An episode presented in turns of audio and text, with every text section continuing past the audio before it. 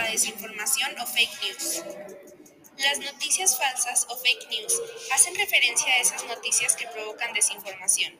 Las noticias engañosas o verdades a medias son una realidad con la que hemos tenido que lidiar durante años.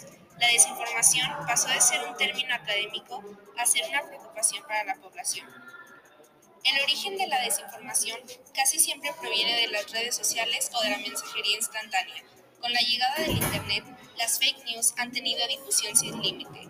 Como consecuencia, las personas se ven influenciadas en su forma de pensar y actuar. La Unión Europea incluso incrementó sus esfuerzos en combatir la desinformación, porque cada vez es un problema más grande. Las fake news pueden ser muy peligrosas, como cuando el COVID-19 empezó. Al muchas personas estar desinformadas, las fake news se expandieron rápidamente y pusieron en riesgo la salud de miles de personas.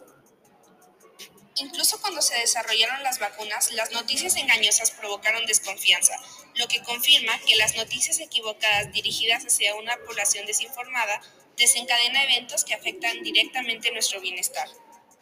La desinformación ha desencadenado la manipulación en la política, la desconfianza en ciertas instituciones y hasta problemas de seguridad. Es por ello que tenemos que aprender a verificar nuestras fuentes de información o no confiar en todo lo que se nos plantea.